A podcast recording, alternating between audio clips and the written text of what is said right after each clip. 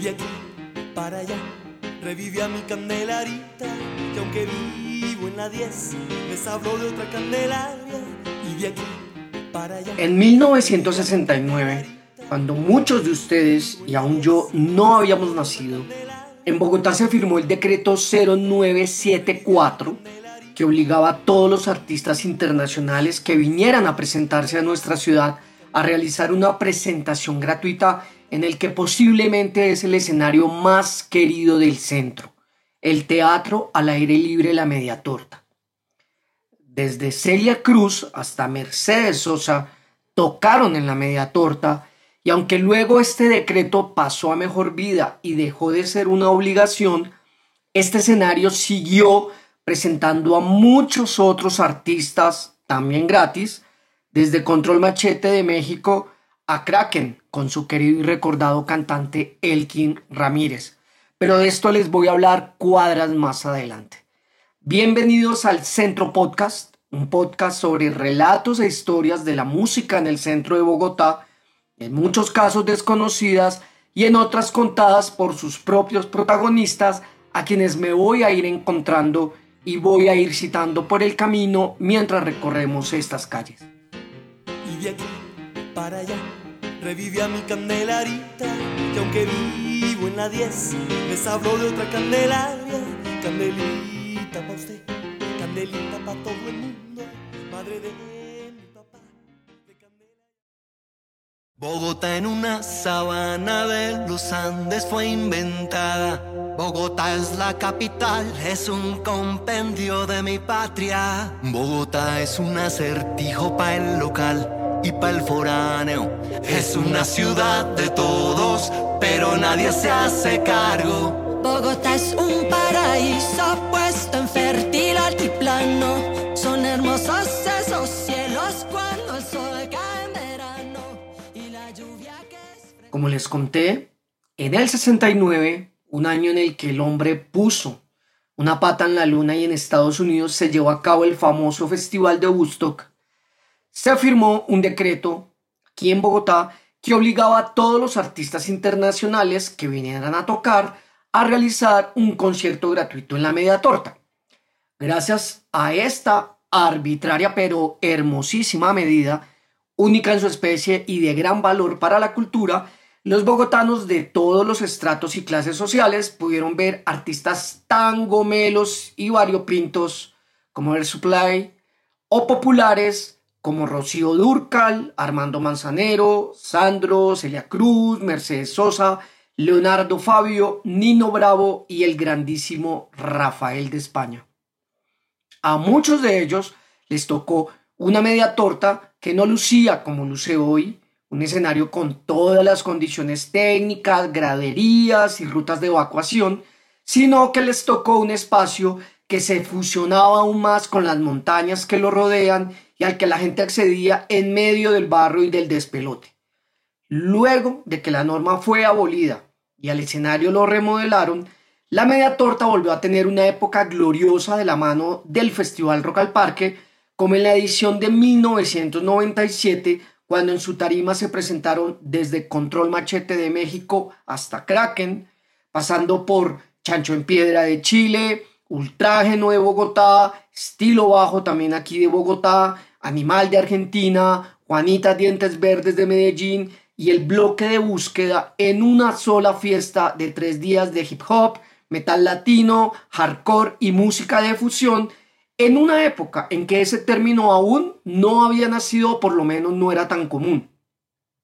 El bloque de búsqueda, un camión de banda en la que tocaban muchos de los músicos que acompañaban a Carlos Vives y que habían sido cruciales para el estilo y la creación de su famoso álbum La Tierra del Olvido en 1995, de hecho fue una de las agrupaciones más visionarias que no solo vimos en la media torta, sino en Rock al Parque, y entre sus filas estaban la señorita Maite Montero y los señores Teto Campo, Carlos Iván Medina, Gilbert Martínez, Pablo Bernal, Luis Ángel el Papa Pastor e Iván Benavides, quienes además vivieron o han vivido buena parte de su vida en barrios y sectores del centro de Bogotá.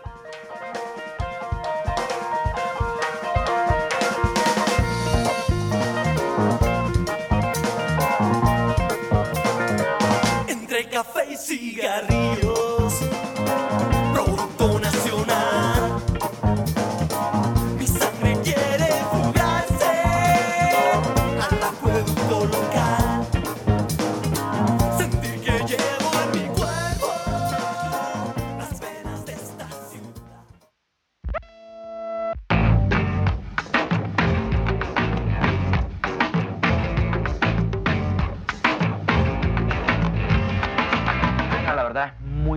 información la que, la que tenemos del blo- bloque de búsqueda. mi patria, mi familia. Somos el bloque de búsqueda. Nuestras influencias, Totó la Momposina, Led Zeppelin, el subcomandante Marcos.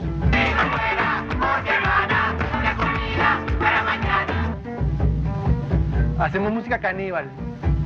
Nos alimentamos de lo africano, de lo americano, del europeo todo lo que nos sale es colombiano.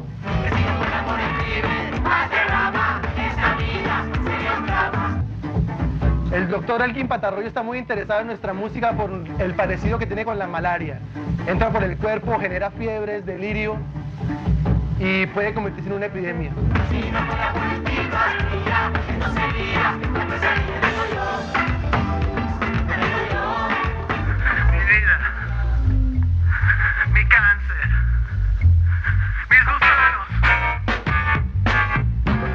pienso que el bloque que nace al interior de, de la provincia es como un movimiento rebelde, un movimiento underground, un movimiento de música esencialmente colombiana, con todas las influencias, pero con algo que nos une, que es nuestra esencia. ¿Podría darnos alguna otra información sobre tu grupo? Eh, eh, tiene que hablar con nuestro jefe de prensa para mayor información. En este momento no... El patrón no, no nos deja decir más. Pero al menos me podría decir su nombre, alguna identidad, los caballeros. These guys said to do it one more time.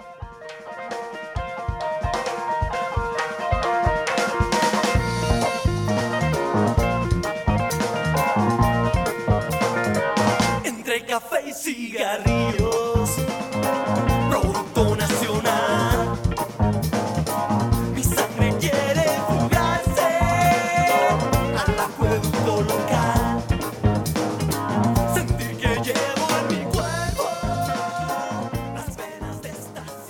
Les llamó mucho la atención, el, el disco sale con, las, con Sí, los textos traducidos. Les llamó mucho los textos, a la gente le llamó mucho la atención los textos también, aparte de la música y, y hay muchos reviews también hablando de los textos y, y mucha gente mm, eh, comparaba los textos con la poesía punk. Decía, hay un sentido punk en estas, en estas letras del, del blog. De pronto esperaban encontrar otra cosa y encontraron que eran letras muy actuales y muy dentro de las corrientes que manejan también allá, ¿no? O sea, nos, nos- nos- nos compararon con, con Raymond Carver, que a mí me encanta, me ha hecho que- La ofensa. la ofensa, la ofensa me encanta. Y lo, lo otro interesante también es, es que lo- la prensa angla, no toda, pero gran, gran- los críticos en general es gente que sabe de música. Los críticos son gente que escriben bien y no le preguntan uno sobre los zapatos o sobre las fans, sino le preguntan de música y qué oyen y cuáles son sus influencias. Y, cuando escuchan que uno escucha música de allá, que uno escucha de pronto gente que tampoco es muy famosa allá, pero que ellos conocen y dicen, ve, con razón suenan así, porque ellos pillan que de pronto hay influencias en la guitarra de Teto que no son de los rockeros, sino que son de gente como Mark Ribot, que Mark Ribot es completamente underground, pero es importante. Y Mark Ribot para vernos y Mark Ribot quiere tocar con nosotros y nosotros qué pena. Qué pena, pero no, no pudimos tocar, pero tenemos unas ganas horribles. Salimos, no nos tocamos y nos dimos cuenta que lo que nosotros tenemos es un poquito de groove, pues buen groove y algo, al- algo que comunica, pero nunca somos un grupo de virtuosos. De hecho, no aspiramos nunca a hacer esa vaina, porque después, de hecho, los virtuosos son, yo los conocí. y que Jarta era estar en el malabarismo. Es un grupo fundamentalmente de buen groove, con un sonido contemporáneo y algo de callejero. Y con un sonido de tierra caliente, algo de tierra caliente con algo de no sé qué. Es terrible. Y, y, la- y hay muchos mercados y, y- todo, todo depende como de qué onda, ¿no? Pues usted, Marusa nos metió en un mercado diferente a donde metió Equimosis. Sí, claro. Y somos, de hecho, somos mercados que no nos tocamos. En Estados Unidos hicimos una gira en donde no tocamos los, los sitios donde tocan Sí, sí, sí. los artistas de rock en español. Hicimos, hicimos, pues había tangenciales, nos encontramos con grupos que iban a vernos, muchachos que hacen rock en rock. Es, es latino allá y que iban a vernos a los sitios, pero eran sitios de otro mercado. Pero de hecho, cada cosa tiene un circuito. Entonces, usted hace lo que yo voy a hacer en, Nue- en Nueva York para el sello alemán. Es una vaina que sale en cinco ciudades en, en Estados Unidos, en Alemania y en Japón. Y venderemos 2.000 copias, y- pero ya sabemos que estamos trabajando para ese circuito que es de 2.000 copias. Entonces lo que le exigen a uno es haga la música más rara. Me hecho, aquí experimente, sabemos que puede hacerlo. Entonces no sea tímido. Aquí usted lo puede hacer porque no estamos buscando nada. Sí, sí. Si estamos buscando Ni de radio ni nada. Nada, es otra cosa. Con esto también pasa lo mismo. Nosotros buscamos. De hecho, yo me muero con esta.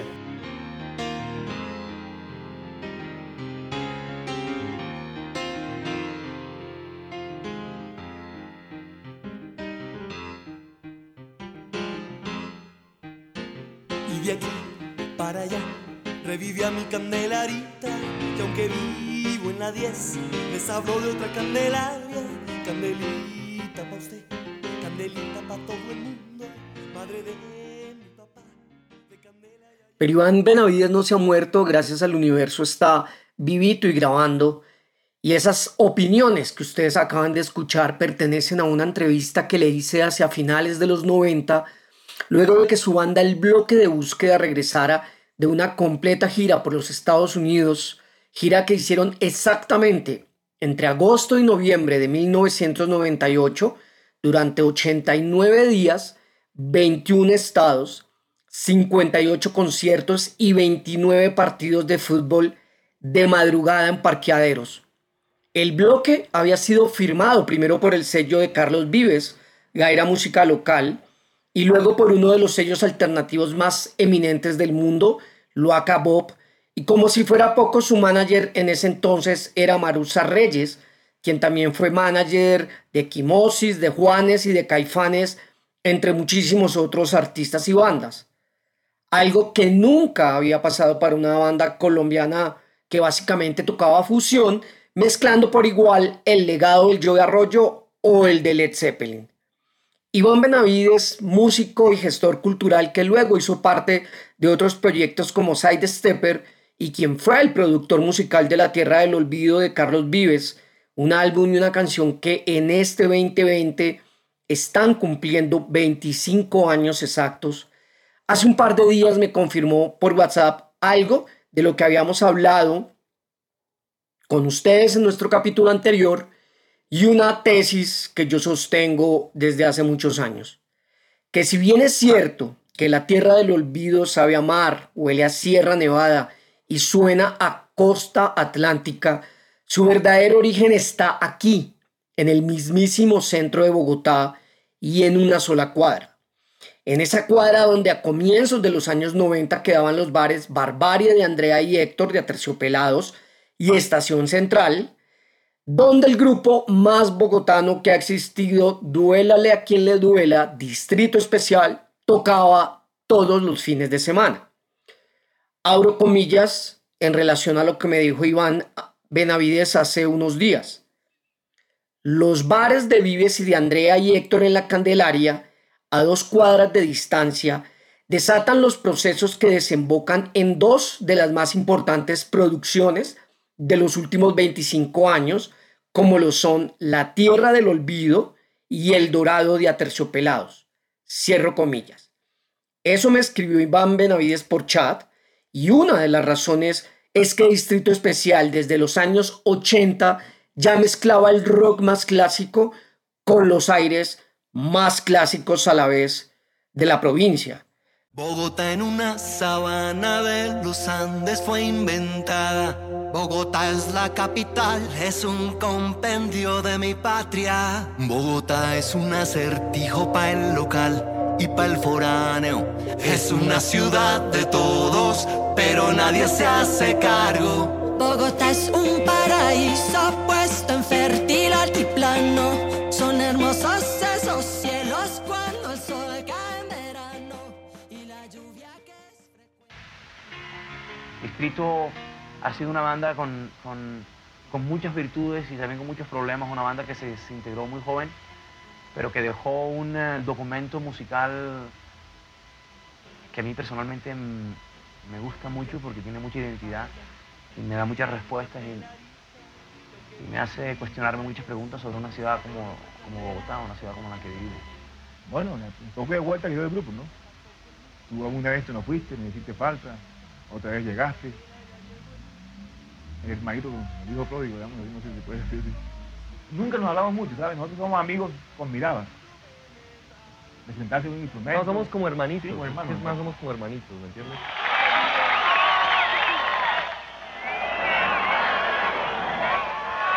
Toño, más guitarra, por favor.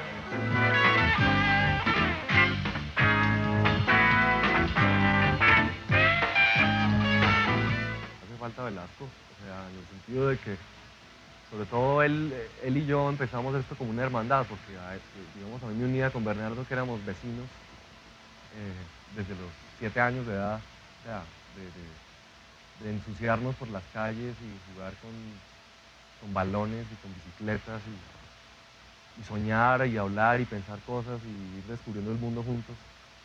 Entonces parte de nuestro descubrimiento y de nuestra terapia para la vida era tocar juntos, ¿no? Entonces, eh, digamos que yo siento un poco que Distrito somos los tres, ¿no? Lo atracaron en el baño y me ataron barata. Me quitaron los papeles, la Virginia y la plata.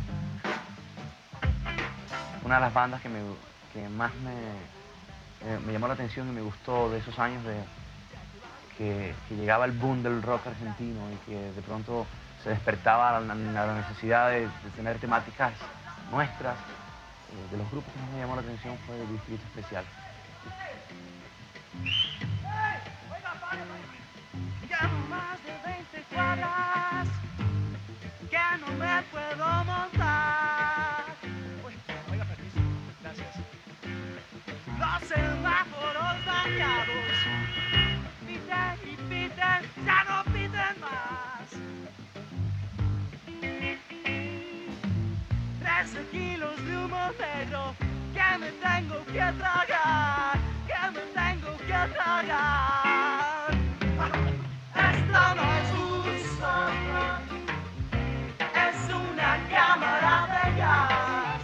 de esa época a mí me parece importante, o sea, notar de Distrito que, que distinto a los demás grupos, los demás grupos querían parecerse a, yo pienso, ¿no? Querían, querían sonar como Toto, querían sonar como, como, otros grupos extranjeros, pues. Nosotros estábamos buscando ser colombianos, nosotros queríamos que, sí, nosotros sabíamos que lo único que podíamos hacer honesto en la vida era ser colombianos y primero pues bogotanos. Está vivo. Sí, distrito, seguirá vivo. distrito como proyecto, claro, claro que está vivo. Yo creo que eso es lo que nos depara el destino. Yo creo que este trabajo de rescatar a, a esos músicos nuestros que siempre han llamado la atención en los diferentes bares, que siempre han llamado la atención en los grandes conciertos que se han realizado en ciudades importantes de nuestro país, un poco la intención de Sonolux y de Gaira Música Local de unirse para poder tener eh, al mercado dentro de la industria música que mm, quedó en muchas de las cabezas de jóvenes de ese entonces eh, y que hablaban de temáticas locales.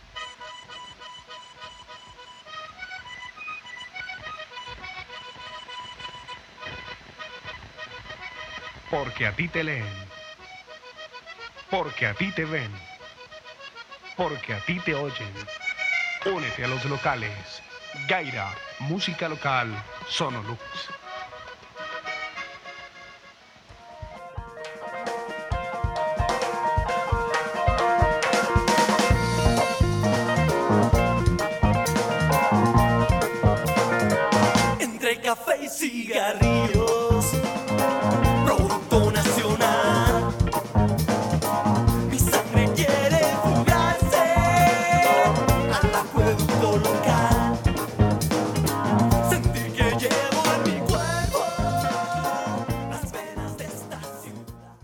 Únete a los locales fue el eslogan con el que el sello independiente Gaira Música Local, apoyado por el sello nacional Sonolux y por Carlos Vives en persona, presentó sus tres primeros lanzamientos en 1996. Estos tres lanzamientos fueron los álbumes de Lucía Pulido, del bloque de búsqueda y de Distrito Especial, y sin duda conformaron un tridente único, una trilogía que demostró que los músicos locales que tocaban en bares subterráneos y especialmente en los bares del centro aquel entonces, no solo tenían ideas visionarias, sino que estaban para grandes cosas y podían aportar además a la construcción de una nueva identidad que pudiera conciliar las fuerzas en choque de una ciudad como Bogotá. Por un lado, esa ciudad moderna de centros comerciales, de edificios con vidrios polarizados, de restaurantes gomelos o tendencias musicales importadas, y por el otro, esa ciudad rural, campesina, indígena, colonial, de plazas de mercado, de Corabastos y La Candelaria, donde a los buses se les decía cebolleros y donde aún se saludaba de su merced. Por eso traje a cuento ese audio que acaban de escuchar hace un momentico, un audio de 1996 que he guardado casi durante 25 años y en el que hablan nada menos y nada más que los señores Carlos Vives y Carlos Iván Medina, un músico, compositor y letrista increíble, quien ha acompañado durante muchos años a Carlos Vives, tocando los teclados y quien además, pues, por supuesto es una de las cabezas de esa gran banda bogotana llamada Distrito Especial. Mientras me acuerdo cómo llegó a mis manos este audio, o dicho audio, lo que es importante anotar ahora es que era el audio promocional que Gaira Música Local realizó en su momento para quienes trabajábamos como periodistas en prensa escrita, radio y televisión, y que este sello, Gaira Música Local, sigue existiendo hoy día de la mano de Carlos Vives y de todo un equipo de trabajo con muchísima experiencia y que entre sus artistas actuales sigue figurando no solo Distrito Especial, sino Guzzi, los Pacific Brothers y Esteban Nieto.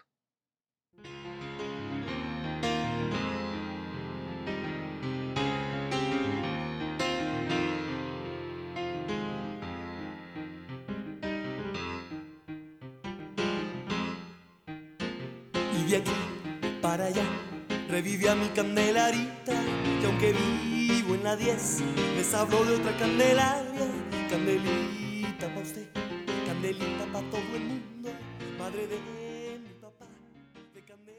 De momento les voy a recordar que hubo una edición del Festival Centro en que anunciamos la participación de la agrupación argentina de mujeres Cumbia Queers como el gran concierto de cierre de dicha versión, pero la cosa por uno y mil problemas, incluido una alza inesperada de los tiquetes aéreos entre Argentina y Colombia, nunca cuajó y si bien las cumbia queers aparecieron mencionadas en el afiche del festival, finalmente no tocaron. Las cumbia queers, una banda de cumbia punk muy representativa de y para la comunidad LGTBI, intentó incluso llegar en bus hasta Bogotá. Estuvieron a punto de montarse en un bus desde Buenos Aires para cruzar miles y miles de kilómetros por carretera, pero de solo pensar que como eran muchos días de viaje les podía pasar algo, se tomó la decisión de no intentarlo. Las que sí pudieron viajar en bus para participar en el Festival Centro de ese año, pero desde Medellín, fueron las emblemáticas Hermanitas Calle, reinas de reinas de la música carrilera y recordadas, entre otras canciones, por La Cuchilla, de la que Aterciopelados grabó una versión en su primer disco. Y otros que también pudieron viajar, pero en avión, fue el grupo gringo de vallenato Very Be Careful. Sí, escucharon bien y no los estoy mamando gallo. Un grupo de vallenato gringo directamente desde Los Ángeles, Estados Unidos, y liderado por dos hermanos de raíces colombianas que se habían ganado la vida tocando en el metro de Nueva York y que luego con su banda Very Be Careful tuvieron la oportunidad de tocar en Europa, México y Japón en festivales tan cotizados como el Glastonbury, el Fuji Rock, junto a estrellas y antihéroes como Joe Stromer de The Clash, Alfredo Gutiérrez, el propio Carlos Vives, Gogo Bordello o el mismísimo Grupo Nietzsche. Bogotá en una sabana de los Andes fue inventada.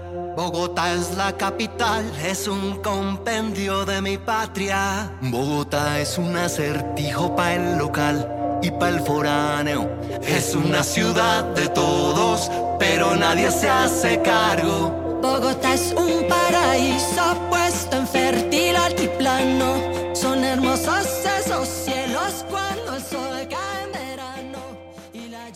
En honor a los 50 años de vida de la Fundación Gilberto Alzate Avendaño, más conocida ahora como La Fuga, me inventé una playlist con las 50 canciones del centro que ustedes deben escuchar antes de que se los lleve la pelona.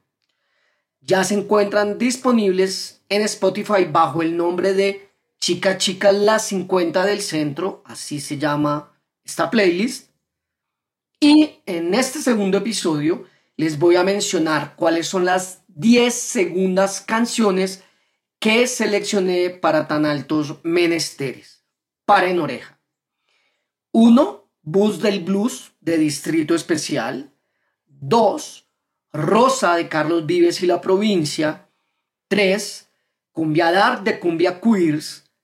4. Playas Marinas de Very Be Careful. 5. El Puente Roto de las Hermanitas Calle. 6. La Cuchilla de Aterciopelados. 7. Loco Pro de Animal. 8. Comprendes Méndez de Control Machete. 9. Real de la Etnia. Y 10. Más que Real de la Crack Family.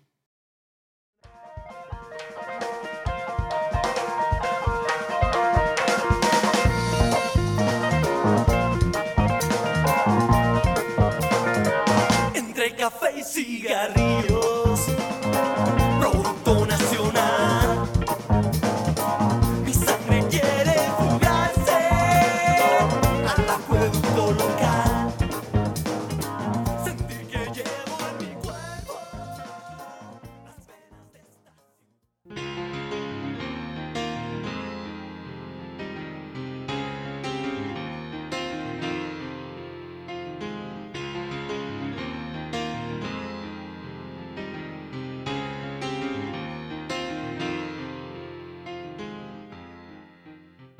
Aquí termina el segundo capítulo de Al Centro Podcast, una miniserie podcast de cuatro capítulos con el gentil auspicio de La Fuga, la Fundación Gilberto Alzate Avendaño. Yo soy Chucky García, la canción de entrada y de salida es de Distrito Especial, cortesía del sello Gaira Música Local, y en el siguiente capítulo les voy a hablar de los lugares del centro que fueron el epicentro de la música alternativa, electrónica y hasta el metal en Bogotá, y de una agrupación que creció acá, entre los laberintos del centro y que acaba de lanzar todos sus álbumes en casete. Chao.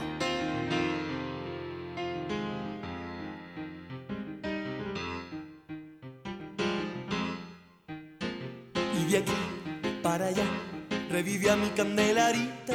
Y aunque vivo en la 10, les hablo de otra candelaria. Candelita pa' usted, candelita pa' todo el mundo. Madre de